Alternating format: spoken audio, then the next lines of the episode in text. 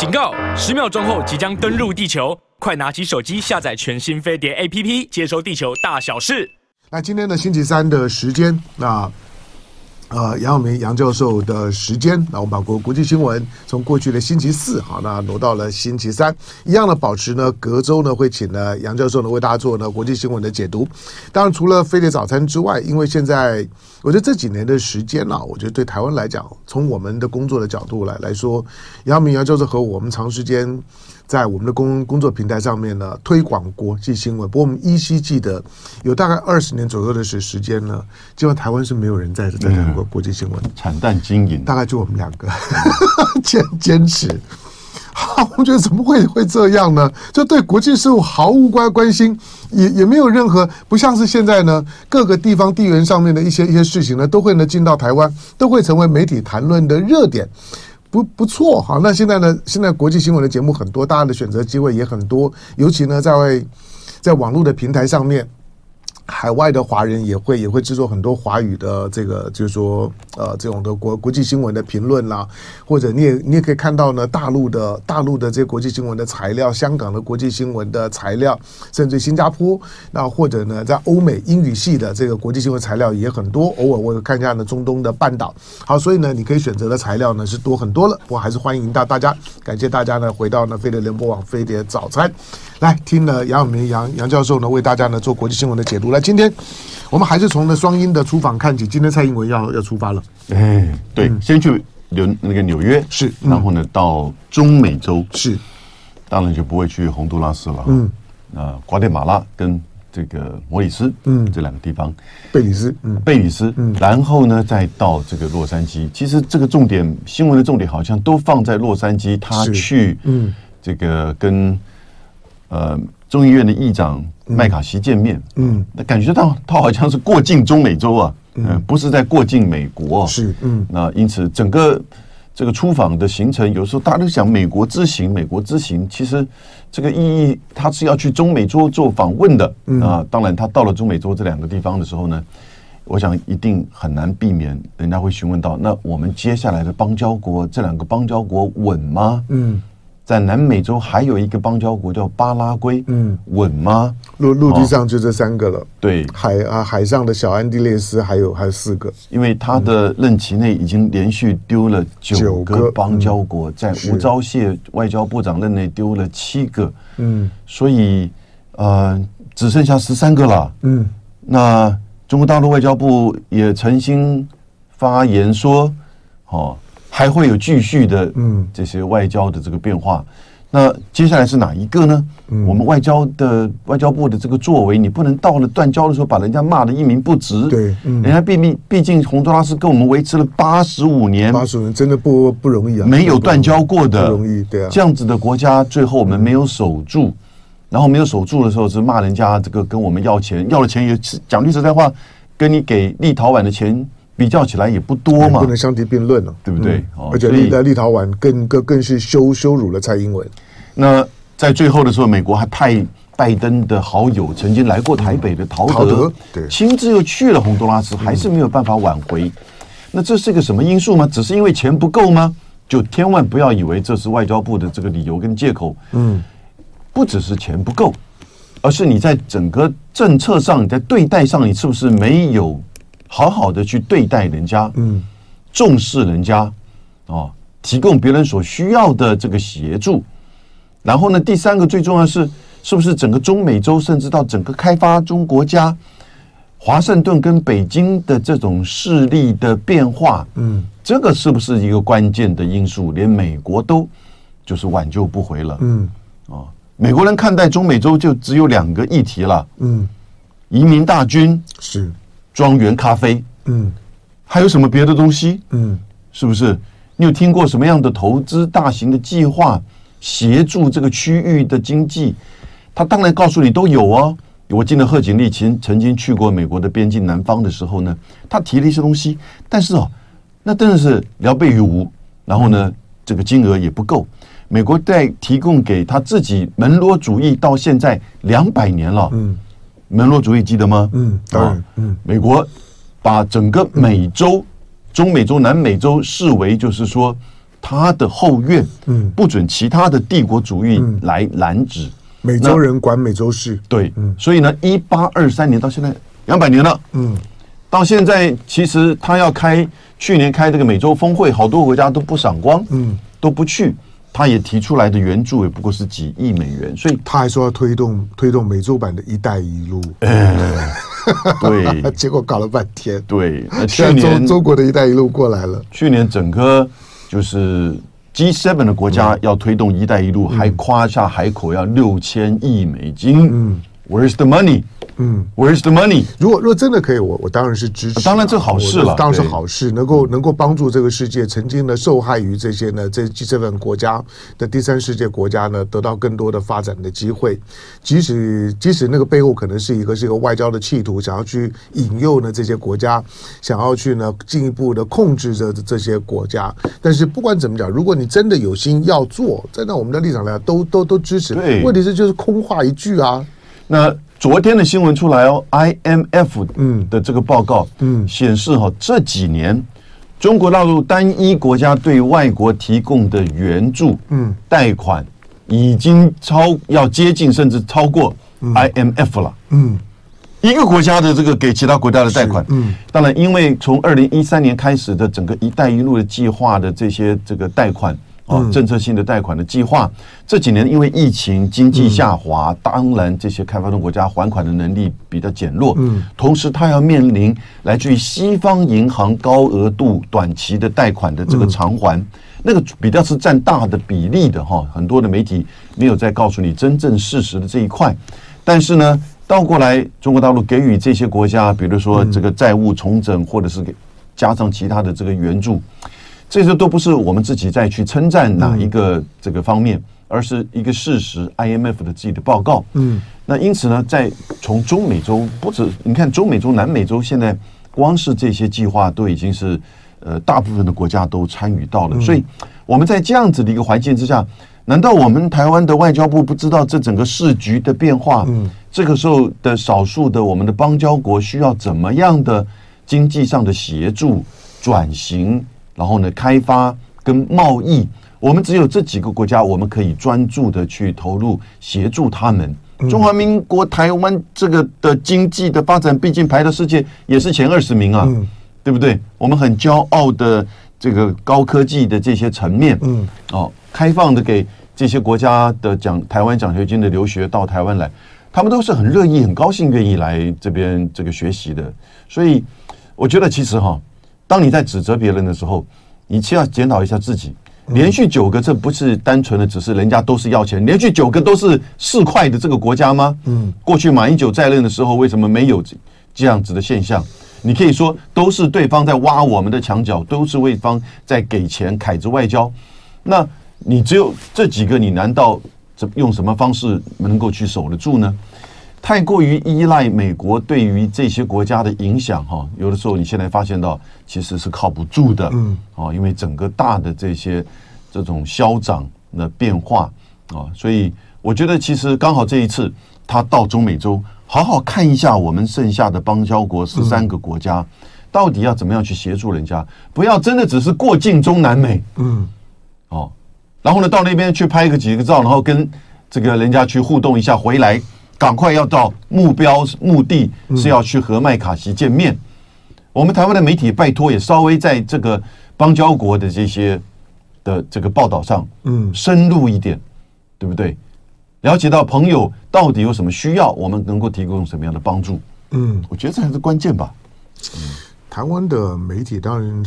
高度的受到台湾的舆论的那种的视角，嗯，的影影响，对啊，像台湾的民民众有几个会关心中南美洲的事，嗯，那所以台湾的媒体基本上面就是就是收收视率导向嘛，他们他自然他不会去注意这方面的事情，也也不会做什么深度的报道，就聊聊备一格，因为又做了没有人看。好，但是就台湾台湾在在在这些中南美洲的经营啊。你像每年政府编预算的时候，外交预算基本上面绝大部分都都是用机密预算的方式去呈现。老实讲，每年增加，它就是空白支的支票，就是你外交部怎么怎么编，通常就是在立法院里面也都不跟你多多多啰嗦，你就编吧。所以其实以预算的经费呢都不都不缺，那对这些呢国家的金金援啊帮帮助啊，其实也不算少。可是它终究呢终究会卡在政治问题上面。过去呢马英九时代的外交休兵，他是怎么操作的？两岸之间的外交休兵呢，就是不再呢当凯子外交，互相呢不用钱呢去挖挖墙角，那互相呢出对对方的的洋相，省掉很多的力气。所以。我通常不叫外交休兵，嗯、我把它叫外交战休兵。嗯、是好，那这种的外交战的休休兵，第二个就是说，那这些的台湾的中华民国的邦邦交国二十三个，那时候呢，甘比亚还在二十三个，那他们跟大陆就没有办法发展关系不？台湾也不阻挡他们跟大陆的发发发展过关系，就经贸经贸关系啊等等，都都正常。所以这些国家，那你说那政治上面，如果他们需要需要中国帮助的时候怎么办？在国际场合当中，台湾呢也不会去杯葛。而跟大陆呢，在国际场合当中需要议题合作的时候，这些中华民国的邦交国在国际的平台上面，那段时间跟大陆如果需要合作的时候，也没有任何的问题。他要有很好的两岸的默默契啊，嗯，跟互信，对，才能够运作。有明刚说的外交战修兵，嗯，他要有很好的。默契还有互信，嗯，才能够外交战休兵，才不会碰到呢这种的尴尬，也就是良好的两岸关系了。是，那你看呢？去年呢？去年操作了一整年，结果呢被立陶宛打脸。到现在，从从立陶宛在台北呢设馆之后，你有没有再听到台湾的官员呢主动的谈到立陶宛？没有。我们花了多少钱？三百六十亿台币哦，嗯，还不止哦。是哦，是不是还有别的一些其他的项目？嗯。三百六十亿台币，嗯，立陶宛才才才两两百万人人口而已。啊、那两百万人口，台前年底的时候呢，你依稀都还记得，立包括立陶宛的官方，他的他的外长那个叫做叫做呃兰博基斯，对不对？对，几次呢都释放出非常强硬的调调子，觉得呢他们呢他们不会呢受到大陆的影响，那他们对大陆依赖呢是不深的。那那为什么最后是是这样呢？台湾的台湾连游习坤都已经去了，游习坤都到立陶宛的国会里面呢去演讲了。那为什么结果是这个样子？嗯，不要不要被打脸了之后呢，自己明明做了很离谱的错误，结果事后呢就就呢，反正趴下来之后呢就就不讲话就混过去了。那现在反而又用洪都拉斯呢去恶心马英九。这几天的时间呢，我不知道这些呢在绿营的谈话性节目那种话你们讲得出口吗？每个人在上面夸夸其谈的时候，从洪都拉斯谈到马英九的访陆，你这个这个逻辑上面的连连接，你们也谈得下去？我还没有看到一个敢把立陶宛拿拿出来谈一谈的，一个都没有。立陶宛是指标，就是美国的朋友朋友圈里面的指标，最小的、最硬的，甚至于呢退退出呢中东欧呢十十七加一集团的立陶宛是第一个。立陶宛搞到这个样子了，最后对台湾呢又做了什么？连签证的功能呢都都不给，nothing 都没有，砸了钱，什么都没有。我们我们前几天在一个在一个跟朋友呢在聊天，在算过，他他说台湾给立陶宛的援助啊，如果换算下来的话呢，立陶宛每个人可以可以分到多少钱呢？好几万呢。结果呢，台湾的每个人只能分六六千块，他觉得很不公平啊！是啊，那你把立陶宛那援助拿拿拿回来，大家分一分，我们呢每个人不是六千块，搞到分到六万块啊！你就觉得这种事情呢，想起来呢都是呢非常的莫名其妙的，非常难过。其实，嗯，对了，好，但只是为了游锡坤一个去他的国会演讲，花了三百六十亿台币，是真的，真真的需要做到做到这样吗？监察院要去弹劾他们。那我要我要进一下广告了。回头了之后呢，我们再回头看马英九。嗯，马马英九这两天的行程看起来也很精彩，大陆的媒体的温度呢很快速升温。哎。咱们的听众朋友在哪里？跟大家说早安！四千多位的观众呢，在我们的线上来，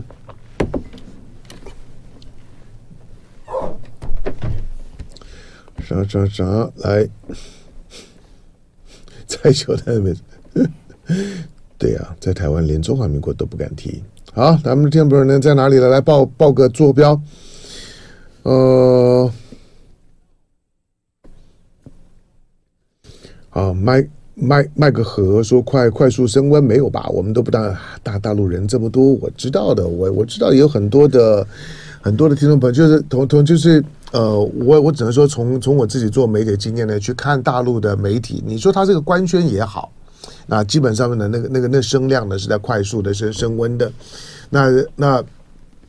江苏省的这一一一把手呢都见面了，那你说我不关心大陆是十四亿人，十四亿之一或或者十四分之一也是个数，但那是我是说跟实际上面在新闻上面的这个表达来讲，我们常会把自己跟总总体呢就会混为一谈。好，来在上海来，呃，Timmy 关对对对不对？好，关 Timmy 早安，然后再来还有啥？嗯。来，HK Lim 来早安，在马来西亚，OK。啊，鱼好，呃，鱼鱼摸摸鱼在吉林长春，长春呢？好，我我我以前在读地理，觉得这这这名字取得真好，嗯，啊，就长长春吉林没去过。好，那这个 Leo 的呃，现在台北也没有直飞长春的飞机啊，嗯，那没有东。东北都没有，东北现在现在有开一班，好像哎，是哈尔滨，哈尔滨也没有，啊，是是沈阳吗？这这这重重开的，重开的有包机的，好像好像是沈阳，我忘了。对对对，再再查一下。好了，回头看呢，看马英九的昨天，呃，马马英九这趟的出访，那从上海之后呢，很快的进进进南京，怎么看？嗯。我我对于马英九这个这一次去中国大陆之行哈，我有这个三个观察。嗯，我觉得第一个，它是一个中华民国在大陆之旅。嗯，是啊，对不对？当然。哎，我念一下哈，你看他这个二十九号访问。南京大屠杀，嗯，纪念馆，今天了，今天，哎，就是今天，嗯，昨天他去了南京的总统府，但我们我们我们的大大陆朋友要要字斟句酌，就是南京大屠杀受难同胞纪念馆，OK，嗯，然后呢，今天也会去辛亥革命武昌起义纪念馆，然后明天呢会到中央政呃四月四号会到中央政治学校，就是。这个政治大学嗯的这个就前身呢，哎嗯，然后张自忠的烈士陵墓，四月六号前往四行仓库，嗯，OK，所以这是整个在民国史上，从这个中华民国的建立到就是抗战期间哦，这些点点滴滴，在他过往的这些城市上面的重要的这个就是说访问，嗯，那这是一个中华民国在大陆之旅，嗯，也就是把现在台湾。哦，中华民国政府之下的这个台湾跟中华民国在大陆做了一个连结，嗯，好，那这个连结就让我们知道，其实中华民国的存在，也以及现在在台湾哦一直讲的所谓这个台湾中国这个互相不利、互不隶属，嗯，他告诉你不是，其实历史的绵密的连结是存在的，而事实上这有一贯一脉相传的这个关系。我觉得这个也很重要的，嗯，那这个是我个人觉得它最重要的是这一块，嗯，它最重要的是这一块，整个行程的这个安排啊，不言可喻。还要它凸显中华民国还在了，对，虽然在大陆呢是是是前身，就是以以中华民国在台湾的现任领导人身份去为中华民国在大陆去去凭吊、去缅怀、去扫墓，但是他告诉你，就是说中华民国还在。我我比较不用这个凭吊扫墓这样子的概念哈，去连结啊，去凸显 这样子。扫墓毕竟只有他自己的这个这个这个祖先的这个祭拜嘛哈。那呃，第二个我觉得它是一个春暖花开，两岸春暖花开之旅。嗯，在现在你看美国的这个官员来台湾说，你们要每个人学习 AK 四十七，要成为台湾成为 AK 四十七岛。嗯啊。然后呢，整个现在过去到现在，这个蔡英文政府跟美国政府之间的这么密切连接的关系，现在刚好蔡英文又去，就是这个美国，所以缺少了两岸之间的沟通，嗯，互动的管道，连南北韩哦这种军事的这种互动的管道都还是存在的，嗯，对不对？所以两岸的春暖花开。然后呢，需要这种互动跟管道。那毕竟两岸之间，你看这种社会的往来跟包机，尤其是经济贸易，占我们台湾对外的这个贸易出口比例将近四成以上，甚至到五成之间哈。所以我觉得这是一个凸显，呃，他的这个访问呢，会凸显说两岸之间需要好好的这个互动，好好的往来。第三个呢，我当然就是觉得他其实凸显了，尤其是在跟蔡英文。这个同时，一个到美国，一个到中国大陆，然后呢，同一个时间，四月七号返回台湾。嗯，好，那马英九的安排事实上是这个事先安排好，因为他必须要记住，所以在这个时间点，所以我觉得这是一个时间上的巧合。但这种巧合也刚好提醒了国际媒体哈，嗯，台湾不希望成为代理战争的棋子，嗯，好，也就是反对代理战争之旅。那可是我看《华盛顿邮报》昨天的这个报道，嗯，啊，相当酸呢，相当的批判，嗯，马英九到中国大陆去，他都把这个少数独派的这个抗议把它放大，然后呢，访问了一些独派的学者，啊。批判马英九访问中国大陆，他自己不做这个批批判跟结论，他都用这样一个方式让台湾独派去批马。那我们现在在台湾，你知道，在台湾现在反对马英九去中国大陆这个，我们讲这个台湾中华民国在大陆之旅，两岸这个花开春暖春暖花开之旅，以及反对呃这个就是代理代理战争之旅，反对的声音很大吗？嗯。在台湾反对的声音很强吗？嗯，连民进党的发言人最多最多只是酸一下，啊，他提中华民国啊，他去头去尾没有完整呢，好酸哦。嗯，但是也没有反对。可是华盛顿邮报，美国的主流媒体引述的都是台湾反对的声音。嗯，这里看到这已经放了一个什么框架？这因为现在形成是一个中美的对抗，而且是非常激烈的对抗。嗯，在今天蔡英文访问。呃，就是美国的时候呢，呃，对不起，访问中美洲，嗯、过境美国哈、哦，我们的这个稍微转一下。那苏立文终于跟王毅通电话了，嗯、是，嗯，他也没有多讲什么，也没讲什么，就大概讲说啊，这个蔡英文来了，我们不会怎么样啊。他大概承诺美国不会有官员去见他，嗯，啊、哦，我们本来担心的会不会有部长级的。官员，商务部长还是这个交通部长？嗯，甚至我更担心的是，会不会副总统贺锦丽跑到纽约去见他？哦，现在看起来，王毅跟这个苏立文的通话，嗯，哦，看起来在做这个管控，嗯，在做这个管控。本来本来康达还要做对这个所谓的 briefing 简报，对华白府的新闻记者们，对，哦，就竟然取消了。以前通常有这个惯例的，嗯，但他连这个都取消了，嗯啊。所以美国在降温，美国在管控。嗯，那你蔡英文什么好高兴的？嗯，是不是？你台湾媒体这个独派这边还有什么好高兴的？你告诉我，你这个为这个过程当中花了多少钱？嗯，是不是？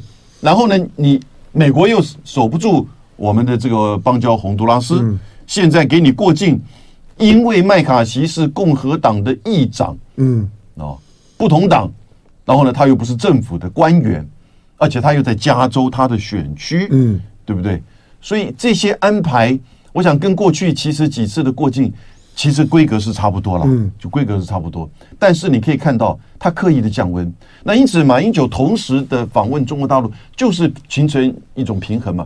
至少告诉亚洲各国，嗯，台湾不愿意在这边做所谓的代理战争的急先锋，那也让台湾人民知道，啊，两岸之间的稳定是很重要的。那当然，这也考验政治人物的这些智慧，我们后续的这些政治人物有这些智慧吗？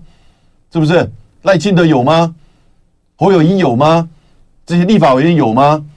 哦，好，当然，在马英九马英九这一次的这一次的出访，跟蔡英文总统今天的出访，嗯，对，对中美两国之间来讲，你想。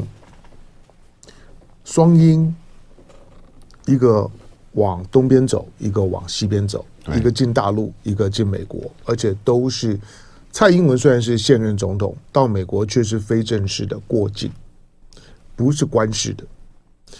马英九虽然是卸任，可是呢，他到大陆的访问虽然也是非正式的，因此现任跟卸任往两个地方走，其实规格都一样。但是就在两个人出访的这个时候。王毅跟苏立文的通话，对，就有意思了。哎，就是你要想说，这两个人在出访的时候，而这两个人呢，在在通话，在干嘛呢？互相确认眼神。